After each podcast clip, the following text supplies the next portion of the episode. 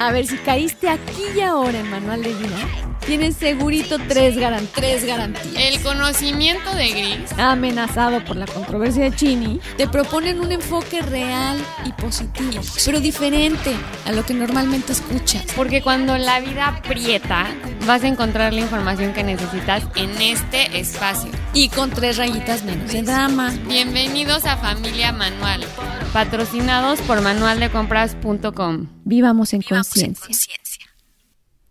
Hola familia Manual, de regreso y con, con la necesidad de darles la explicación de por qué nos ausentamos dos semanas. Y literalmente puedo decirle que fueron problemas técnicos. Em, es increíble, pero sí, la verdad es que tuvimos, tuvimos varios problemas para hacer lo de las grabaciones, pero ahora ya estamos como más sólidas, con, con mejor equipo y más listas para seguir en nuestro podcast. Y bueno, el día de hoy, eh, Mariana quiere comenzar con ustedes la chinita. Y, y dinos, chinita, ¿por dónde y cómo? Sí, como siempre, brincamos ya directo al tema y los extrañamos mucho estas semanas pasadas, pero esto de querer de hacer el podcast en vivo, se nos presentaron problemas técnicos a la mera hora y hasta ahorita los pudimos resolver. Pero bueno, el tema de hoy va a empezar con un- una pequeña frase de William Blake que dice así. Aquel que se ata a una alegría, la vida destruye. Aquel que besa la alegría según vuela, vive en la aurora de la eternidad. Y esta frase está en el libro tibetano de la vida y la muerte. Y es muy bonita porque aquí eh, me encantaría pronunciar bien el nombre del escritor, pero voy a dar mi mejor, este, o sea, mi mejor esfuerzo que dice Sogyal Rinpoche. Entonces, y dice que es el prólogo del Dalai Lama.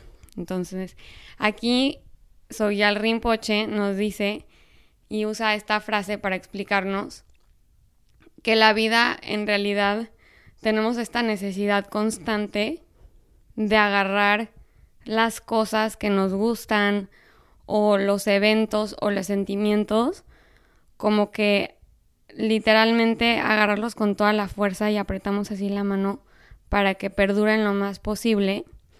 Y muchos tenemos esta tendencia de eh, hacer todo nuestro esfuerzo para mantener eso hermoso que está sucediéndonos en la vida o eso recuerdo precioso y mantenerlo el más tiempo posible. Y entonces aquí William Blake en su frase que dice, y la voy a repetir, aquel que se ata a una alegría, la vida destruye. Y aquí nos dice que pues mientras más tratamos de aferrarnos al evento o al sentimiento o no sé, alguna experiencia de vida en general, pues empezamos a, a, sufrir, porque como bien nos dice aquí en este libro, es lo único que tenemos garantizado en esta vida es que siempre va a haber cambio, ¿no? Entonces muchos estamos a, como que con el miedo de lo que pueda suceder más adelante y vivimos una experiencia divina y decimos, ¿sabes qué? Es que aquí, aquí me quedo yo, aquí está perfecto, eh, con esto me quedo, todo muy bien. Pero la realidad es que mientras más tratemos de quedarnos con ese momento, pues más vamos a sufrir. Y aquí la sugerencia es simplemente besar los pequeños gozos que nos ofrece la vida mientras pasan y saber que la única promesa que hay en esta vida es que es eternamente cambiante y nada va a permanecer igual. Entonces, em, pues este es el tema que vamos a traer a la mesa y que vamos a discutir hoy, ¿verdad, Ma? Oye, a mí lo que me encantó fue el besar esos pequeños momentos. Porque cuando besas, tocas y despegas, ¿no? O sea, por un momento eres parte de algo sabiendo que vuelves a ser tu misma esencia. Ese es un beso, tal cual, tiene, tiene esa característica de que tocas, disfrutas y dejas, sueltas, y te quedas con la experiencia. Y, y, por eso cuando dijo que besas las experiencias, me encantó, me encantó esa frase de, de que así debiéramos tomarlas.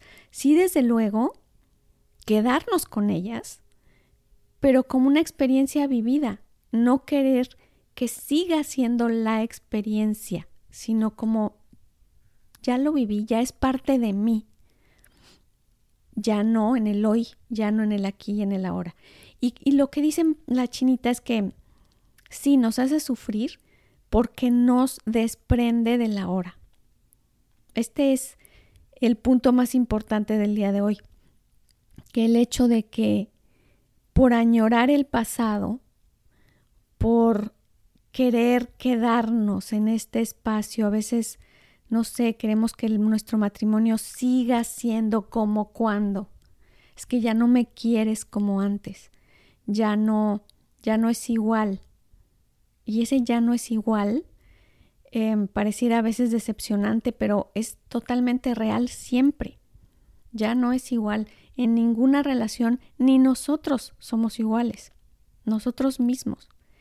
Desde que vamos aumentando pensamientos a nuestra historia, que van forjando, vamos eligiendo momento a momento cómo pensar y cómo sentir al respecto de lo que pensamos, vamos construyéndonos constantemente y cambiando de camino. Y, la idea es abrazar nuestra propia creación. A veces son errores, a veces y muchos y los más son aciertos y muchas veces no como nos lo imaginamos precisamente, sino llegan así para sorprendernos constantemente. Este libro, el libro tibetano de la vida y de la muerte es muy bonito y habla, bueno, habla de la vida, evidentemente, pero sí de la transición de la muerte, un poco del más allá. Me parece muy lindo, no tienes que ser budista para leerlo, ni, ni mucho menos. Ojo, no confundirlo con el libro tibetano de los muertos o libro tibetano de la muerte. Esa es otra historia, es un libro más budista, más profundo, y no es este, que es el de la vida y de la muerte. Ese es el que les recomendamos como una experiencia muy bonita. La verdad es que es, como muy abrazador para todo esto que es la transición de la muerte, para quien tenga incertidumbre, miedo o, o dudas, ¿no? Es muy bonito. ¿Tú qué me estás queriendo decir, Chino? Sí, yo quería contarles el ejemplo que da el escritor que nos dice que extendamos la mano con la palma hacia abajo y tratemos de sostener una moneda. Entonces lo que pasa es que para sostenerla pues vamos a tener que cerrar el puño muy fuerte para que no se resbale o no se caiga. Pero si volteamos la palma hacia arriba, podemos fácilmente abrir la mano y no se nos va a caer la moneda. Entonces, digo, es un ejemplo muy material de cómo deberíamos de un poco soltar y dejar que los cambios sucedan. Porque pues muchas veces el aferrarnos simplemente nos lastima y tal vez la moneda debe permanecer en nuestras manos X cantidad de tiempo, no más, no menos. Entonces, ¿para qué nos lastimamos solitos aferrándonos a esto, no?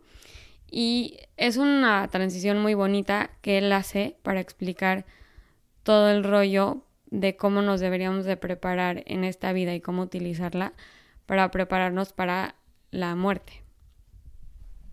Sí, está precioso. La preparación para la muerte de Rinpoche es muy, muy bonito. Les, sí les recomendamos el libro. No es precisamente el tema de hoy. El tema de hoy es esto de aferrarnos a las experiencias.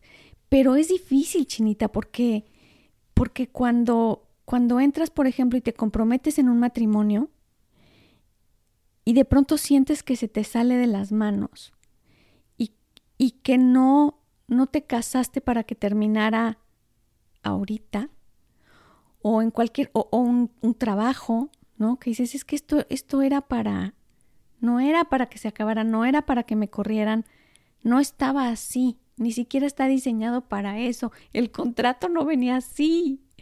Entonces, duele mucho, es cuesta mucho trabajo cambiar el enfoque y decir, ¿cómo? A ver, me estoy venciendo, estoy dejándome derrotar o estoy aceptando o cómo se llama esto que está pasando. ¿En qué momento quieres que simplemente abra la mano si es peligroso y lo voy a perder? Y no toca perderlo. Nos pasa así en muchas circunstancias. Eso es lo que eso es lo que nos vuelve controladores. El miedo de que empiezo algo con cierta expectativa y resulta que no está saliendo como, como lo planeado o como en el contrato. Y, y bueno, muchas veces estamos siendo controladores de la experiencia siquiera sin darnos cuenta. Estamos controlando el que aquello dure o que aquello cambie, pero sin la fluidez que, que requiere la no expectativa. ¿Cómo lo hacemos? Esa es la pregunta. La pregunta de los, de los muchos millones, el que la conteste es cómo puedo tener constantemente la claridad de fluir, de besarlas, como dice este ejemplo hermoso, besar las experiencias y soltarlas. ¿Cómo? Cuando estoy segura que esta experiencia me costó mucho trabajo y, y muy probablemente no se vuelva a repetir. ¿Cómo soltar? ¿Cómo soltar si fui tan suertudo de tener este trabajo o este viaje que se va a terminar o este, en fin, tantos momentos de la vida o este abrazo que se va a terminar ahorita y después no sé cuándo lo vuelvo a abrazar. Em, en fin, es el corazón también tiene que, que soltar con la certeza de que todo está bien y con la expectativa de que no siempre va a ser mejor lo que venga, pero lo que viene está bien. Y sí se requiere de preparación para poder estar muy pegadito a esta convicción, para poder estar muy maduro en este hecho de fluir, porque muchas veces termina algo y cuando termina lo, lo que se ve viene bien gris. O en un despido, pues lo que se ve es cuántas meses sin trabajo. En fin, en la muerte de alguien, o sea, nos vamos, se va y, y lo que viene se ve bien negro. Se ve bien negro, pero precisamente se ve negro porque sé que estoy aferrado a esta experiencia y que no estoy abierto a lo que viene. Y se ve bien negro porque traigo los ojos cerrados, literalmente, porque no estoy con, con la fe puesta en abrirlos, sino no quiero ni saber lo que viene, porque lo que viene es, está entendido que después de una separación o después de un despido, después de algo que yo a lo que yo estaba aferrado o con lo que yo estaba muy contento, pues lo que viene va a estar feo. Eso está en los escritos de los anales de la historia y de la verdad absoluta. Se entiende como que así tiene que ser. Lo que sigue está gacho. Sí, y no solo, la verdad es que aquí lo que nos está diciendo Rinpoche es que no está gacho, simplemente es diferente. Y a pesar de que a veces lo diferente nos dé miedo, porque pues obviamente el, ajuste y el cambio de perspectiva y el cambio de situación de vida cuesta trabajo, pues uno implica crecimiento y venimos a crecer y a, vivir experiencias diferentes en esta vida. ¿No? Entonces, pues sí, puede que sea diferente, pero a la vez está contribuyendo a tu experiencia de vida hoy por hoy. Y sabemos que lo que implica y la única garantía en esta vida, como dice Rinpoche, es que todo es cambiante. Entonces, una vez sabiendo esta verdad absoluta, ¿no? Podemos avanzar un poco con más fluidez y sabes qué, Chinita, ahorita que estás mencionando te interrumpo con esto de, de Rinpoche y el, libro tibetano de la vida y de la muerte. Em, es un autor que a pesar de la seriedad y la trascendencia del tema, es muy amigable. Por eso se los recomiendo mucho para, les decía, cualquier duda al respecto de, de esto, de la profundidad de la vida, del significado, de la trascendencia de la muerte, un acompañamiento desde la muerte, después de la muerte de los seres queridos. Sí es un punto de vista, como les decía, budista, pero, pero Sogyal es muy, de todos modos, muy amoroso, muy humano sobre todo.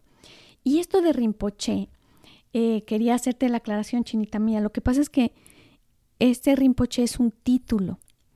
Y en el budismo tibetano es como decir, es un título de, de cariño, de respeto que se le da a una persona de sabiduría. ¿no? Es, es un título cariñoso para decirle a un maestro. Entonces hay, hay muchos monjes tibetanos que vas a ver que dice Rinpoche. Y, esa es la razón. Porque digo, podría ser como Sánchez o López, ¿verdad? Que somos muchos. Pero, pero no, la razón es esta. Es un nombre soguial. Eh, pero bueno, era la, observación que quería hacer respecto del libro, que les recomiendo otra vez. Pero en cuanto al tema justo de hoy, que es precisamente el poder, tal como la frase del principio, poder besar las experiencias y poder siempre que besamos despegamos. Nunca nos quedamos ahí pegados porque es lo que menos queremos. Finalmente, en un beso yo también entrego, también entrego a la experiencia. Y no quisiera quedarme ahí pegada a esa experiencia. Y la invitación de hoy es precisamente tener algún tipo de hábito, un recordatorio en el que día con día podamos decirnos todo cambia y está bien. Y no es verdad que después del cambio tuviera que haber un periodo de eh, tristeza, de o lo que viene sea difícil o esto está como lo tenemos, les decía yo, lo tenemos, hagan de cuenta como tatuado a nivel subconsciente y de la misma manera, con repeticiones, como se hacen los cambios de programas en el subconsciente, con este hábito de decir lo que viene, viene bien y está bien, está bien. Por estamos hablando de haber vivido experiencias muy lindas que hay que abandonar. Ese es precisamente lo que estamos tratando. Y, y el hecho del entre una experiencia hermosa y otra experiencia hermosa, tenemos entendido que es bien feo. Tiene que haber algo oscuro para poder ver la luz y todo. Y, y, ¿Y quién nos dijo eso? es simplemente cambio. ¿Quién nos dijo que voltear a la siguiente experiencia implica tiempo para que esté bonita? ¿Quién nos dijo que tiene que haber obscuridad entre una experiencia y otra? ¿Dónde está escrito eso? Si está en, en, nuestro, en nuestro deber ser humano, el mantener, sostener la paz y el bienestar. Tenemos toda la capacidad de hacerlo y eso es precisamente lo que estamos aprendiendo a hacer. Pero por eso es que la sugerencia de hoy es estar muy claros de que el soltar algo hermoso es también hermoso, es motivo de entusiasmo y no implica que tenga que ser doloroso. Como, como hacer una y otra vez, hacernos a la idea de por qué tener que caer en un charco cada que sale algo bonito, termina algo bonito. ¿no? Es, es la, el, el foco rojo de la sesión de hoy. Y yo creo que ahí lo que nos clavamos mucho es ese periodo de transición que tú dices, porque pensamos que es una etapa, como tú dices, de sufrimiento, o sea, suele ser esa la creencia, pero la verdad es que yo creo que si lo vemos desde una perspectiva eh, como de tercero, nos vamos a dar cuenta que a veces los periodos de transición son mucho más bonitos que las experiencias que nos causan cierto éxtasis o cierta felicidad o cierto em, logro, ¿no? Que significan cierto logro. O sea, es mucho más bonito a veces la etapa de transición con todos sus sub y bajas. Se me ocurre, Chinita, un ejemplo tan bonito. Resulta que yo tengo otra hijita aparte de la Chinita.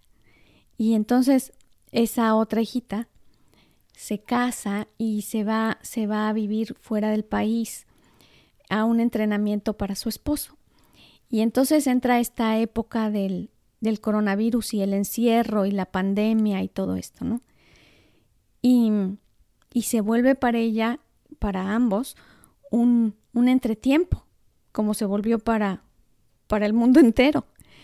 Pero decía, bueno, mientras voy a trabajar en algo, mientras voy a conseguir este trabajito, mientras pues salgo y medio conozco gente porque...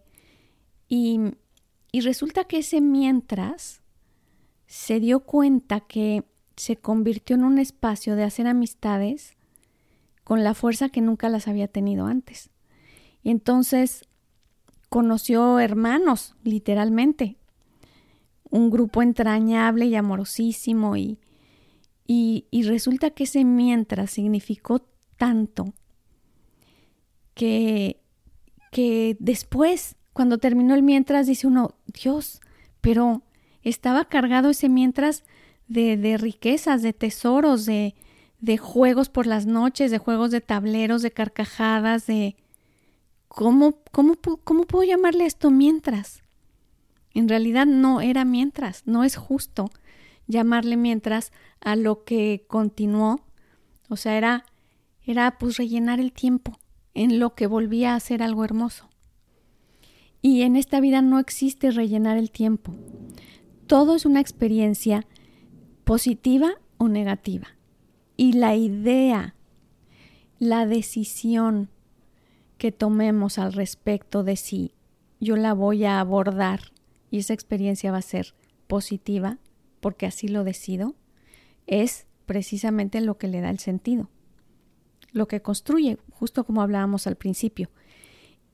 Y decidieron hacer de esto una experiencia positiva que con el tiempo valoramos, porque así sucede. Eso es muy humano. Cuando va terminando vamos viendo de qué tamaño estuvo lo que construí, no me imaginé cuánto cariño, cuántos, cuántos lazos, cuánto... ¡Uf! Estuvo increíble. E, eso es normal. Pero, pero saber que lo que sigue no es relleno. No es relleno. Chinita, tú también querías decir algo. Otra vez ya te gané el... Ya me agarré el micrófono. Sí, o sea, nada más era ese punto y me gustó el ejemplo de las etapas de transición que em, uno, yo creo que no tienen que ser negativas como tú dices. Dos, son inevitables. Y tres, el resultado final va a ser otra etapa de transición y no la vamos a ver así hasta que llegue el siguiente cambio y el siguiente. Entonces es, es constante, ¿no? Y es lo que nos dice Rinpoche, o sea, es la promesa, la única promesa que te va a dar la vida y lo único que seguro que vas a tener, ¿no? Y en esto también quiero como que nada más agregar un tip, porque siempre agregamos. Em, digo, además de la frase muy bonita de William Blake de simplemente besar las experiencias como pasan, eh, también mucho es darle tiempo al tiempo, ¿no? Que es súper un dicho muy, muy dicho. Pero yo creo que a veces se nos olvida aplicarlo y es entender que, que cada experiencia lleva su tiempo justo y necesario. Entonces, igual una etapa de transición dura meses, igual dura horas, igual dura años pero hemos perdido esta capacidad de tener paciencia y, y a veces queremos manipular el tiempo y hacer que perdure algo increíble y acelerar algo que pues no, no es tan padre. Entonces, eh, apreciar lo bonito en lo feo y también no querer manipular el tiempo, sino entender que cada etapa de transición lleva su justo tiempo. ¿no? Cierto, Chinita. La verdad es que, que para estos tiempos de ahora en día, en que todo va rapidito, rapidito, hasta las películas te pasan al pasado, al presente. No, es que en qué año estamos. No, eso ya, ya se fue hace 40 años. ¿Y qué no estábamos ya en el futuro? No, eso fue ya hace como media película. Entonces, ¿cómo poder quedarnos en el presente cuando ni en las películas, caramba, ya nos dejan en el presente, ya nos llevan de un lado para otro y acabamos, ya no sabemos ni dónde estamos parados? Em, pues sí, haciendo el esfuerzo de estar saboreando el presente y sabiendo que no es entretiempo, no existe el entretiempo, es, es contenido, es riqueza, que a veces no se ve y a veces no se aprecia, a veces, muchas veces no estamos en la condición de apreciarlo hasta que va terminando y entonces ahí sí me lo saboreo. Está bien, pero el chiste es tener confianza en lo que estoy viviendo, que también tiene un contenido. No es ahí lo que quedó de la colita de, aquella experiencia tan bonita. Em, no, no es así. Y bueno, sí, también el otro, el otro consejo práctico es recordarnos, repetir la frase, el todo cambia y está bien. Es algo que da mucha calma, es, da mucha conciencia y da mucho valor al presente. Todo cambia y está bien todo cambia y está bien, y en su tiempo. A veces queremos que cambie rapidito. Todo cambia en su tiempo y está bien. Esa es la tarea, que me la voy a hacer bastante seguido porque me viene muy bien con esta impaciencia que vivimos hoy en día. Y bueno, eh, ya aclaramos esto de, de no haber estado estas semanas. Nos dio mucha pena no haber estado, pero ya, ya en punto y todo listo, con nuestro equipo listo. Ya prometemos estar en tiempo y forma los martes con ustedes. Eh, un abrazo con todo cariño y nos vemos prontito.